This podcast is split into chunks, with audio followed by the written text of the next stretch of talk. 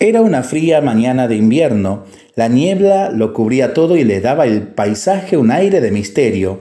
Un tímido sol insistía en esparcir sus luminosos rayos a través de las nubes para acabar siendo cubierto enseguida por estas que, espesas y oscuras, contribuían a que el clima fuera más gélido y sombrío. En una humilde cabaña, un caldero hervía en un fogón de leña calentando la cocina que también servía de comedor. La familia esperaba la primera comida del día, la cual no pasaba de ser una aguada sopa de verduras que fue servida solo a los cinco hijos, pues el puchero caliente no alcanzaba para todos y los padres se limitaron a comer un pedazo de pan duro. Marta le dijo a su marido, Hoy también voy a salir, Joaquín. Iré a trabajar a la hacienda de doña Carmen, porque ya no tenemos más alimentos para los niños. ¿Irás tú a pescar?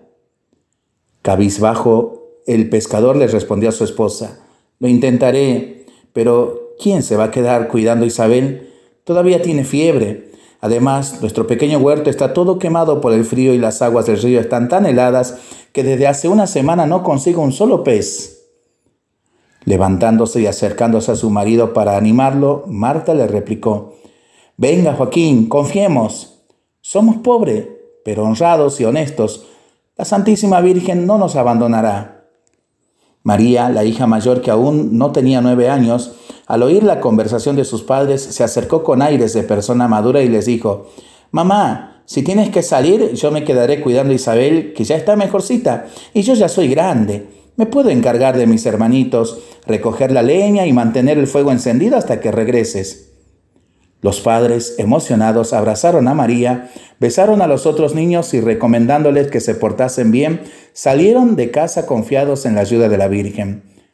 Joaquín tomó su vieja alforja y se dirigió al río, se subió a su barca y remó hacia aguas más profundas con la esperanza de pescar algo.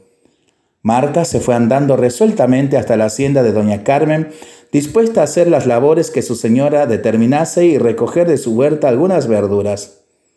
Mientras tanto, María reunía a sus hermanitos para rezar a los pies de la Virgen del Buen Remedio, que presidía el interior del pequeño hogar, y pedirle que remediara aquella situación.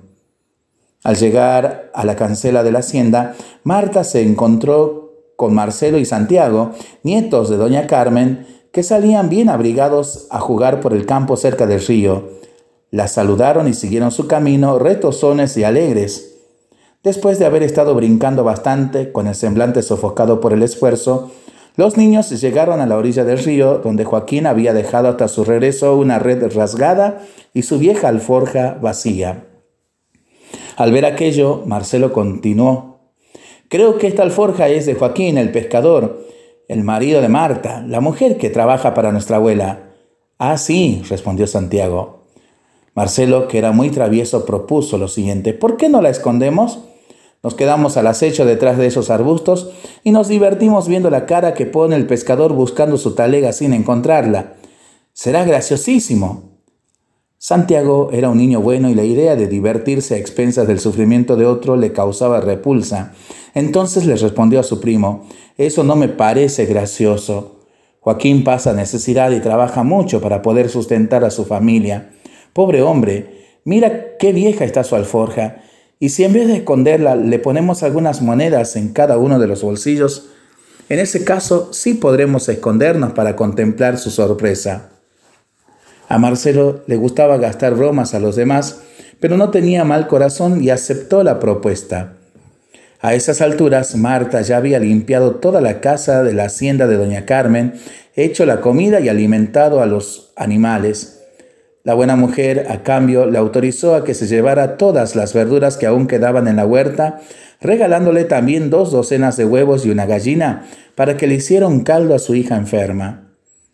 El tiempo fue pasando, el frío seguía intenso y el sol había desaparecido completamente.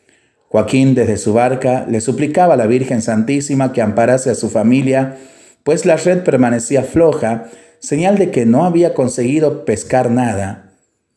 Finalmente tuvo que desistir y volver a casa desolado. No obstante, cuando levantó la vieja talega que se había quedado en la orilla, oyó una especie de tilim. Parecían monedas.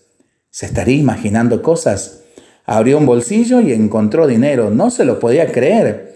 Miró a su alrededor para ver si encontraba a su dueño y no vio a nadie.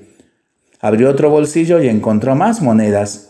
La cantidad no era muy grande, pero lo suficiente como para comprar los medicamentos de su pequeña Isabel y algunos alimentos. Marcelo y Santiago, que habían estado jugando un buen rato, al darse cuenta de que había llegado el pescador, se escondieron detrás de un arbusto y observaron la escena. Joaquín no se contuvo. Entre lágrimas se puso de rodillas y con las manos elevadas hacia el cielo le agradeció a María Santísima que hubiera escuchado sus oraciones y le pidió que bendijera las dadivosas manos que habían hecho tan grande caridad. Los niños también se quedaron emocionados. Su broma tuvo un efecto mayor del esperado.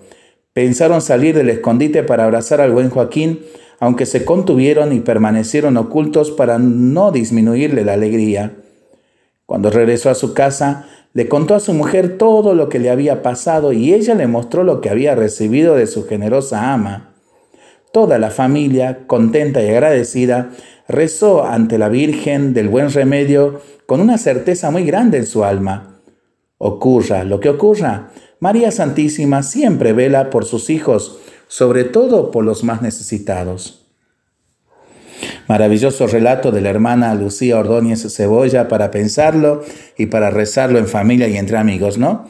Mientras lo hacemos, pedimos al Señor su bendición, le seguimos pidiendo por el fin de la pandemia, de las guerras y por el buen tiempo para nuestras vidas, nuestros animalitos y nuestros campos.